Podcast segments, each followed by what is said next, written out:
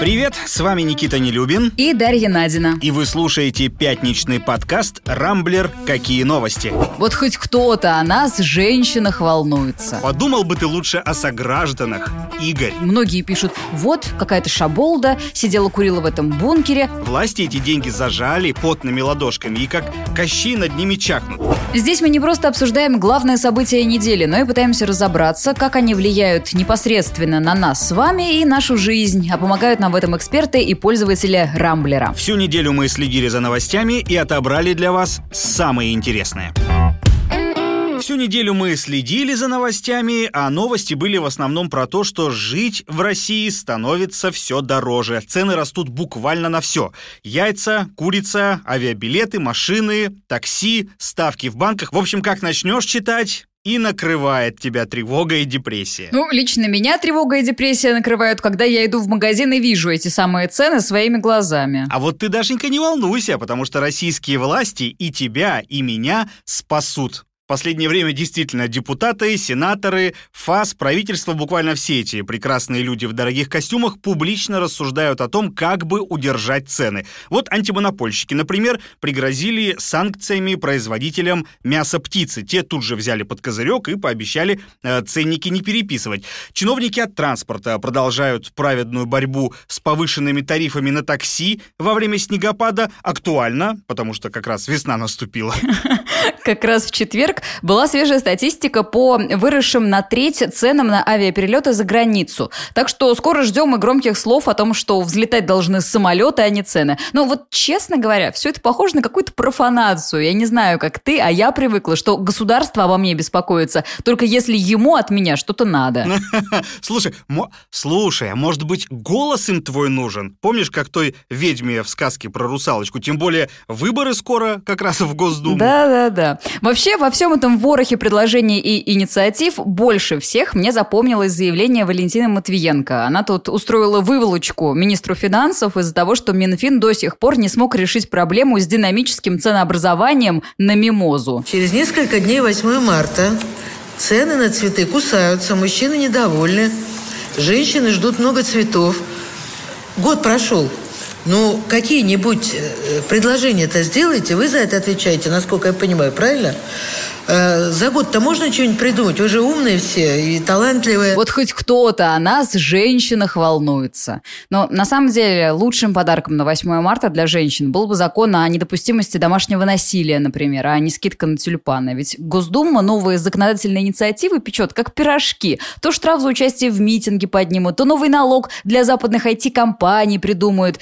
Зато времени на заботу об искалеченных женщинах даже в преддверии 8 марта у них нет. Мы на тему насилия еще обязательно поговорим э, в сегодняшнем выпуске. Что касается роста цен на все, меня лично до сих пор удивляет и, я бы даже сказал, возмущает, что правительство с бараньим упорством отказывается распечатывать э, фонд национального благосостояния, а там на секундочку 13,5 триллионов рублей уже накопилось. Причем кубышка продолжает пополняться, но власти эти деньги зажали потными ладошками и как кощи над ними чахнут. Вообще, может, этот фонд надо переименовать к чертовой матери, потому что к национальному благосостоянию он, по крайней мере сейчас, не имеет вообще никакого отношения. Ну тут не факт, знаешь, мы с тобой не раз уже говорили о том, что мировой финансовый кризис надвигается, и, кстати, сейчас все больше индикаторов об этом говорят, то там проблемы, то здесь проблемы, а, и объективно говоря, если долбанет, то долбанет довольно скоро и довольно мощно. Так что этот фонд национального благосостояния нам еще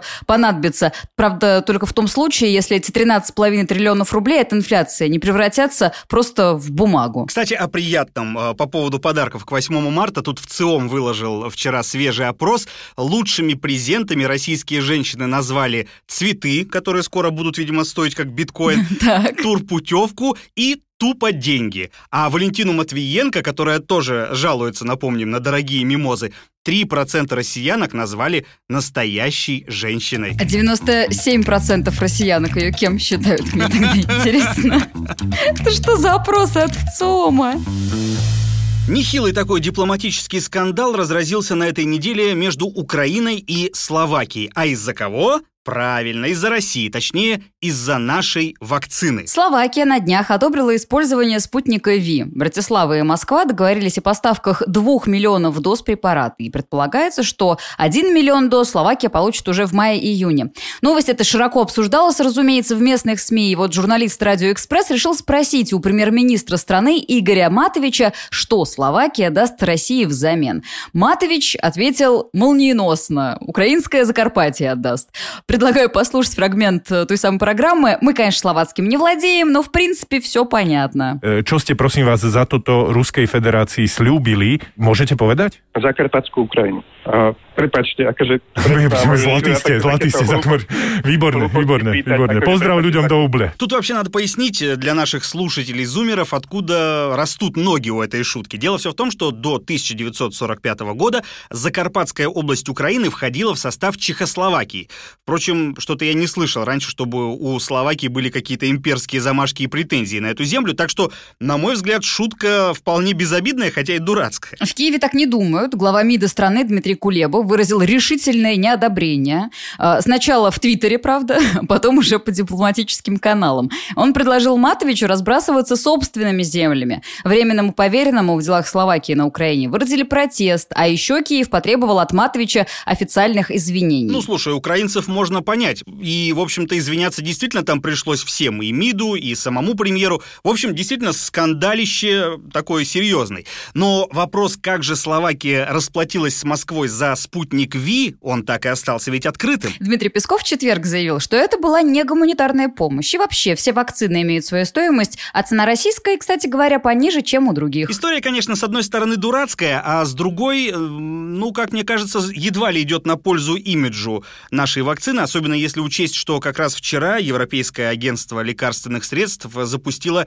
экспертизу спутника Ви, и в случае одобрения препарат э, российский уже летом получат 50 миллионов э, жителей Евросоюза. А тем временем в РФПИ обещают к лету привить 40 миллионов россиян, хотя с января вот за два месяца, да, всего 2 миллиона человек сделали себе обе прививки. Короче, там что-то не сходится по темпам объективно. И вообще, прежде чем в другие страны отправлять спутник, разобрались бы со своими гражданами, нет? Так вот, в том-то и беда, что свои вообще не горят желанием прививаться, судя по всему. Одни до сих пор боятся, и я знаю таких людей лично. Я тоже, да. Другие надеются, что, ну, авось пронесет, либо переболеем, либо как-то, не знаю, что, на что рассчитывают люди. Причем их даже не, не пугает третья волна, о которой недавно говорила бывшая глава Минздрава Скворцова. Если до мая не будет вакцинирована хотя бы треть населения страны, то очередной скачок заболеваемости неизбежен, а пик придется на октябрь. Но многим, мне кажется, так, видимо, понравилось везде и всюду ходить в масках и перчатках, что они теперь другой жизни для себя и не видят. Слушай, а я, кстати, на днях так напугалась. Ты слышал про этот новый штамм коронавируса нигерийский? Который не лечит ни одна вакцина, даже наша, да. Да, слышал. да, что он устойчив ко всем вакцинам. Я, правда, не очень понимаю, как они это смогли выяснить. Ну, надо же было, наверное, все вакцины протестировать как-то. Нет с этим вирусом? Ну, короче, якобы он поражает людей, даже провакцинировавшихся. И что-то мне прям не по себе. Я зря, что ли, страдала и побочные эффекты терпела от спутника два раза. Сейчас нигерийский, значит, штамм прилетит, и все опять. Вот тут я понадеюсь на наш русский авось. Авось пронесет. Кстати, возвращаясь к Словакии, вчера буквально стало известно, что они из-за резкого наплыва пациентов с коронавирусом у себя начали их переправлять за границу. В Польшу, вот, например, сплавили несколько человек, хотя там из своих вроде как хватает. Молодцы какие. Германия тоже выразила готовность принять э, словацких ковидников. Так что удивительно, что премьер-министр э, в подобной ситуации позволяет себе отпускать всякие шуточки. Конечно, чувство юмора это прекрасно, но подумал бы ты лучше о согражданах, Игорь. Одной из самых обсуждаемых тем недели стало освобождение скопинского маньяка. 3 марта на свободу вышел Виктор Мохов. Он отсидел положенные 17 лет и теперь начинает жизнь с чистого листа в 70 лет. И вот этот факт вгоняет в ужас не только его соседей по поселку, но и жертв маньяка. Едва ли нужно рассказывать эту историю, но давай все же вкратце напомним. В 2000 году Мохов вместе со своей подельницей Еленой Бадукиной, она тоже освободилась и давно, предложил подвести двух девушек. Дело было в Рязани.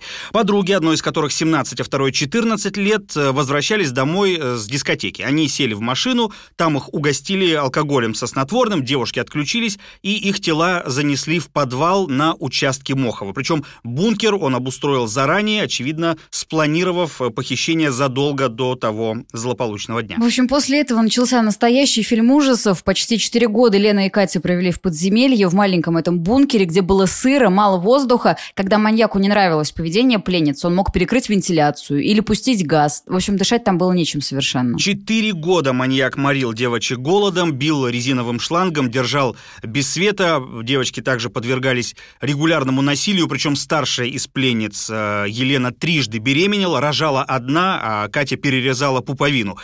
Двоих детей Мохов забрал и подкинул чужим людям. Оба ребенка выжили, сейчас им почти по 20 лет, а третий родился уже на свободе, но мертвым. В общем, я вот рассказываю про это, и реально оторопь берет просто. Спустя какое-то время после заточения, не очень понятно когда, но Мохов стал все-таки разрешать Лене и Кате подниматься наверх. Они там убирались в его доме, гуляли по участку. В итоге им удалось каким-то образом передать записку на волю, и так они спаслись. Суд произошел довольно быстро. Мохову дали 17 лет, его подельнице 5,5. И, как рассказывала в одном из интервью Катя, младшая из э, жертв маньяка, тогда на оглашении приговора и показалось, что 17 17 лет это целая жизнь, что это очень много, но на самом деле это далеко не так. Кстати, в тюремной характеристике Мохова сказано, что на путь исправления за эти годы он так и не встал. И вообще в содеянном не раскаивается до сих пор. Учитывая все это, вот я представляю, в каком ужасе его жертвы сейчас. А что если он все эти годы обдумывал план, как им снова навредить? Ты знаешь, судя по тому, что я читал, он строил план, как заработать после выхода на свободу. Потому что еще в будучи в тюрьме он писал письма в редакцию телешоу российских каналов, мол, хочет рассказать честную историю произошедшего. И, конечно, не бесплатно. Так что уверен, скоро мы увидим его в студии Малахова или Борисова или еще где-нибудь. Но жертв своих он тоже, кстати, каким-то образом смог разыскать, сидя в тюрьме в социальных сетях. Вот что рассказала Екатерина Мартынова, агентство РИА Новости. Два года назад он мне написал письмо бумажное. А, я его нашла в почтовом ящике. Сначала не хотела его читать, потом все-таки я прочла. А, там были не угрозы, но вот он говорил о том, что он выйдет на свободу и расскажет, как все было на самом деле. То есть он себя не чувствует виноватым. Он э, считает, что а, мы жили там добровольно, он нас там любил, заботился. Вообще на свободе Мохову, наверное, будет не сладко. На него наложили ряд ограничений, например, запретили выходить из дома по ночам, и вообще в ближайшие шесть лет за ним должен осуществляться надзор. Об этом нам рассказала правозащитница Ева Меркачева. Но контролировать контролировать, соблюдает ли Мохов распорядок, практически невозможно. Это должны делать участковые, но они не обладают необходимыми качествами профессиональными. Так что скопинский маньяк вполне может найти своих жертв или причинить вред кому-то еще. По статистике, и это чудовищная цифра, 97% педофилов совершают новые преступления в первый же год после отсидки. История действительно жуткая, и цинизм, конечно, этого упыря, который ни в чем не раскаялся и теперь собирается зарабатывать на телешоу, он, ну, просто поражает. Вот реально начитаешься таких историй, потом думаешь, как жаль, что смертную казнь у нас отменили. Ведь пример скопинского маньяка, он очень наглядно демонстрирует, что тюрьма не исправляет, каким бы большим ни был э, срок заключения. Горбатова, как верно говорится в одной поговорке, исправит известно что. Кстати, есть и те, кто считает, будто жертвы Мохова сами во всем виноваты, мол, нечего было садиться в чужую машину и пить, что попало. Это вообще чудовищно. Причем я натыкаюсь на такие комментарии в соцсетях, там со знакомыми мы обсуждали эту тему, тему, и мне говорят, ну слушай, ну они такие странные, эти девочки, вот показывали сюжет недавно о том, как их освободили, как они рассказывали о своих злоключениях тогда еще, 16 лет, 17 лет назад, как они, значит, заходили в этот бункер, как одна из них там сидела и курила, и многие пишут, вот, какая-то шаболда, сидела, курила в этом бункере, да вообще по ней не скажешь, что она страдалица. Ну, то есть вот у нас в обществе есть такое восприятие, что жертва должна только плакать и плакать постоянно, сидеть в углу. А если она не ведет себя вот таким вот образом и не пытается вызвать жалость к себе, значит, она сама виновата. Или, значит, ей самой нравилось то, что с ней делали. Короче, есть натурально прям довольно существенная часть людей, которые считают, что этот скопинский маньяк ни в чем не виноват, и, мол, просто там случилось недопонимание. Скажем так, акт бытового насилия. Да, ну, посоветуем таким скептикам почитать книги, которые, насколько я знаю, написала и та, и другая жертва маньяка. Там во всех подробностях и во всех деталях все описано. Поэтому, думаю, после этого никаких сомнений э, у них остаться не должно. Кстати, я тут начал изучать, ведь Мохов далеко не первый российский маньяк, который вышел на свободу. Например, в 2012 году освободился Владимир Ритунский, который отсидел 15 лет за 8 абсолютно зверских убийств. Его как раз должны были расстрелять, но в России э, не кстати очень ввели мораторий на смертную казнь. Как? Как это возможно? Подожди, скажи мне, как это возможно? 15 лет за 8 убийств, то есть человек серийный маньяк, ему дают всего 15 лет? Да, это было в 97-м, по-моему, году, если мне память не изменяет. Ну вот да, вот такой факт. Буквально 4 года назад из тюрьмы вышел Юрий Артамонов. Он представлялся сантехником и убивал топором пожилых женщин. В Ростове-на-Дону живет до сих пор серийный педофил Андрей Селезнев. Он вышел еще в 2010-м и, говорят, спокойно сейчас работает таксистом. Какой кошмар! И это далеко не полный список. То есть просто представьте, прямо сейчас по улицам российских городов свободно бродят нелюди, совершившие когда-то дикие, страшные преступления. Да, они свои сроки отсидели, но вот исправились ли? Я думаю, что нет. Слушай, это очень страшно, особенно мужик, который работает в такси. Ну, то есть он же вообще не должен, по идее, работать с людьми. Ну, то есть у него должны быть какие-то ограничения э, после отсидки. Почему у нас до сих пор... Вот опять же, я снова возвращаюсь к этой теме. Почему у нас Госдума занимается законами о том, чтобы, значит, штрафовать людей за выход на мирные акции вместо того, чтобы вот эти вопросы отрегулировать или придумать охранные ордера для жертв насилия? Будто, почему? Согласен, вопросов очень много. И, кстати, судя по опросу Рамблера, с насилием в той или иной форме сталкивались около 25% наших пользователей, а 2% из них живут в такой ситуации до сих пор и боятся об этом э, кому-то сказать. Мы хотим э, сказать таким людям, бояться не надо. Потому что в России, к счастью, есть правозащитные организации, которые помогают жертвам домашнего насилия. Правда, наше доброе правительство всячески препятствует их деятельности, вешая на них ярлык иностранных агентов. Но выход в любом случае есть. Так что отчаиваться не надо.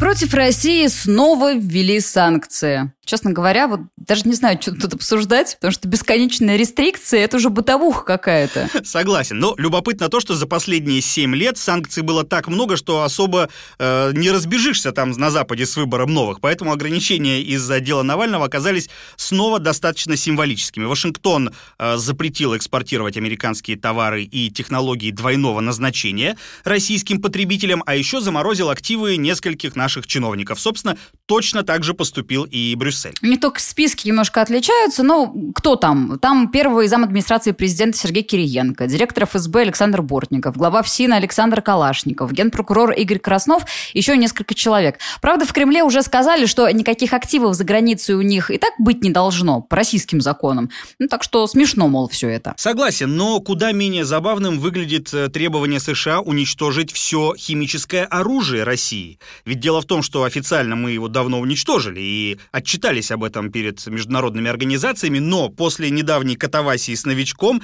на Западе возникли сомнения в этом, ну, в общем, достаточно разумные. И теперь, если Россия не согласится показать и уничтожить химоружие, нас что? Ждут новые санкции. Ура! Москва, разумеется, ничего не покажет. Короче, это замкнутый круг. Да. Кстати, Навальный после своего отравления, он же предлагал Западу ввести более жесткие санкции и против конкретных людей, в основном российских миллиардеров. Но что-то власти США и Европы не спешат мешать бизнесу этих э, чудесных людей. Возможно, потому что сами ведут с ними всякие деловые отношения. Вспомнил ты про Навального, а ведь на прошлой неделе после отправки по этапу его потеряли. Но вот он, наконец, нашелся на этой неделе во Владимирской области. Сидит оппозиционер пока в СИЗО-3 Кольчугина. Лепит из хлебного мякиша, занимается на турнике. В камере нет холодильника и чайника, зато стоит телек. Поэтому Навальный может смотреть новостные сюжеты про себя хоть круглосуточно. Не самое, конечно, приятное времяпрепровождения, но... Если там федеральные каналы, то я думаю, да, там только Киселев ему расскажет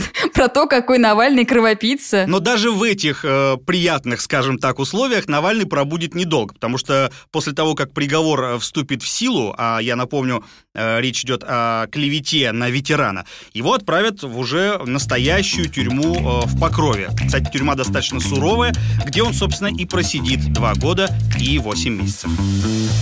Слава Сергея Королева не дает покоя Илону Маску. Американский бизнесмен задумал собственный звездный городок. Совсем как у нас в Подмосковье. Не уверен, что такой, но примерно. На этой неделе основатель SpaceX написал, как водится в Твиттере, что город этот будет основан в Техасе, а назовут его Starbase, звездная база.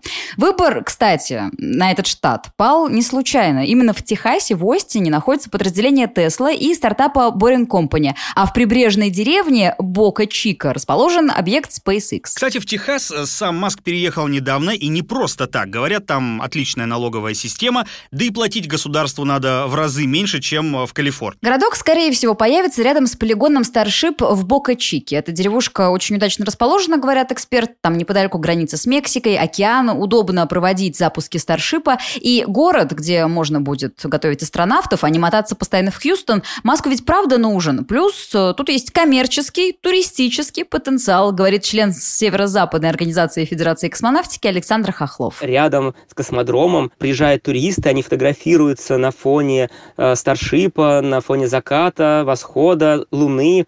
И это, конечно, очень интересное место, туда многие приезжают, и город будет востребован, поскольку в Америке и во всем мире очень многие интересуются деятельностью компании SpaceX, и это место достаточно открытое, то есть, конечно, нельзя подойти вплотную к стройке космодрома, вплотную к сооружению, к оборудованию, но можно фотографировать и снимать издалека, и очень многие каналы и любители просто ставят камеры и снимают все то, что происходит в Бока-Чика. И в этом городе, конечно же, поселится большое количество сотрудников SpaceX, если э, город будет строиться, и будут приезжать туристы. Я не думаю, что туда будут переезжать люди, но именно приезжать на какие-то важные пуски, когда начнутся орбитальные пуски кораблей Starship, туда обязательно будут, поскольку именно оттуда будут осуществляться пуски к Луне и, возможно, в будущем к Марсу.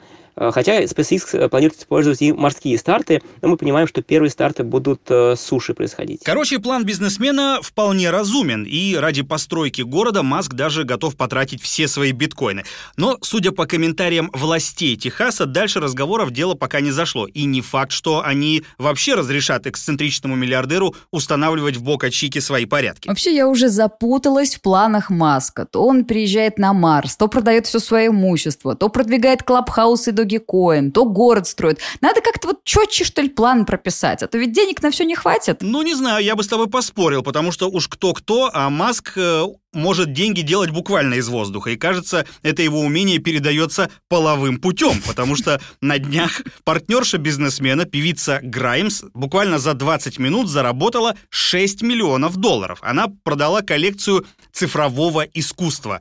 Что это такое, я, если честно, толком сам не понял, поэтому прочитаю вот по листочку. Значит, Граймс выставила на аукцион уникальные криптоединицы, которые нельзя воссоздать или обменять. Это такие неподвижные изображения и анимация. Некоторые произведения сопровождаются неизданными песнями исполнительницы. Короче, Граймс продала воздух. Я очень рада за Маска. Вот если проекты его перестанут удаваться, совсем он по миру не пойдет, и жена прокормит. Действительно. Кстати, про проекты. В четверг прошли новые испытания прототипа Starship. Это ракета для полетов на Марс и на Луну.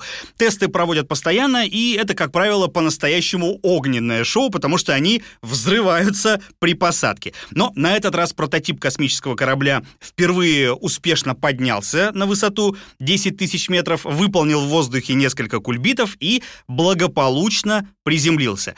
Все наблюдавшие за запуском стали аплодировать, но рано, потому что стоило аплодисментам стихнуть, ракета тут же взорвалась. Э, говорят, из-за утечки топлива можно допустить, что в этот момент один зритель из Москвы по имени Дмитрий с облегчением выдохнул. И тяпнул водки. Вообще, череда неудач ракеты Starship вот несколько смущает. Уже в 23 году она должна отправиться к Луне вместе с японским миллиардером Юсаки э, Маэдзавой и его друзьями. Потом на Марс. Короче, ну мало же времени, чтобы все отладить. Вместе с тем, вот популяризатор космонавтики Филипп Терехов считает, что рано пока переживать, а Рогозину радоваться, потому что все у Маска будет еще хорошо. Несмотря на то, что испытательный полет прототипа под серийным номером 10 в очередной раз закончился впечатляющим взрывом, он, в смысле полет, оказался наиболее близким к полностью успешному. Нам благополучно продемонстрировали старт, подъем до высоты в несколько километров, разворот, планирование, снова разворот и то, что выглядело очень похоже на мягкую посадку.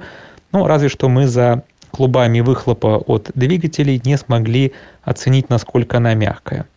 И, в общем, то, что аппарат разрушился спустя несколько минут, это выглядит уже скорее как какие-то технические мелочи. А учитывая то, что SpaceX сумели организовать достаточно равномерное производство прототипов и следующий находится в уже достаточно высокой степени готовности, Похоже, что до следующего шоу, успешного или неуспешного, посмотрим. Осталось ждать не так уж и много. Лично я очень жду, когда корабль для межпланетных путешествий будет готов. Я даже подумываю подать заявку в команду Маэдзавы. Там всего 8 мест у него, ну хоть одного от русского они должны на Луну взять.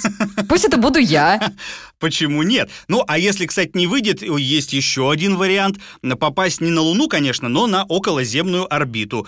Э, американская корпорация Orbital Assembly к 2027 году построит первый в мире космический отель Гостиница будет такая в форме кольца, э, в ней будут номера капсул, ее разместят на низкой околоземной орбите. А для создания искусственной гравитации отель будет постоянно вращаться. Вместимость, правда, небольшая, там всего на 400 человек он рассчитан, но э, будет работать ресторан, спа-салон, спортзал, в общем, все круто. Правда, неизвестно, сколько будет стоить. Полагаю, ценник тоже, ну, космический. Я видела э, фотографии проекта, это явно как и 3D-модель, очень круто выглядит. Вот реально, как будто Футурама ожила, честное слово. Очень туда хочется. Мне кажется, чтобы попасть э, в один из номеров этого космического отеля, нужно продать не только все свои почки и другие ценные внутренности. Квартиру в Москве, вообще все, все нужно продать. Это, наверное, будет очень дорого. Вообще, конечно, слушаю я все эти новости и вот буквально диву даюсь, насколько все-таки быстро развиваются технологии, по крайней мере, там, на Западе. Космический отель, полеты на Марс, блин, да буквально лет 15-20 назад об этом можно было только, не знаю, в книжках и фильмах фантастических э, читать и смотреть. А сейчас уже практически обозримое будущее. Это, конечно, ну, удивительно. Знаешь, Никита, когда в 61 году спутник полетел, э, современники были уверены, что буквально через 5-10 лет на Луну будут ходить трамваи. Вот как бы прошло сколько у нас? 70 лет? 60 лет? Трамваи все не ходят. Так что я бы на твоем месте тоже особо-то не рассчитывал на то, что уже завтра мы все полетим к Луне и Марсу. Как знать, что там будет дальше. Ну что, на этом пока все. Вы слушали пятничный подкаст «Рамблер. Какие новости?». В главных событиях недели разбирались для вас Никита Нелюбин и Дарья Надина. Не пропускайте интересные новости, слушайте и подписывайтесь на нас в Google Подкаст, Apple Подкаст, Яндекс Музыки и Castbox. Увидимся на rambler.ru. Хороших вам выходных!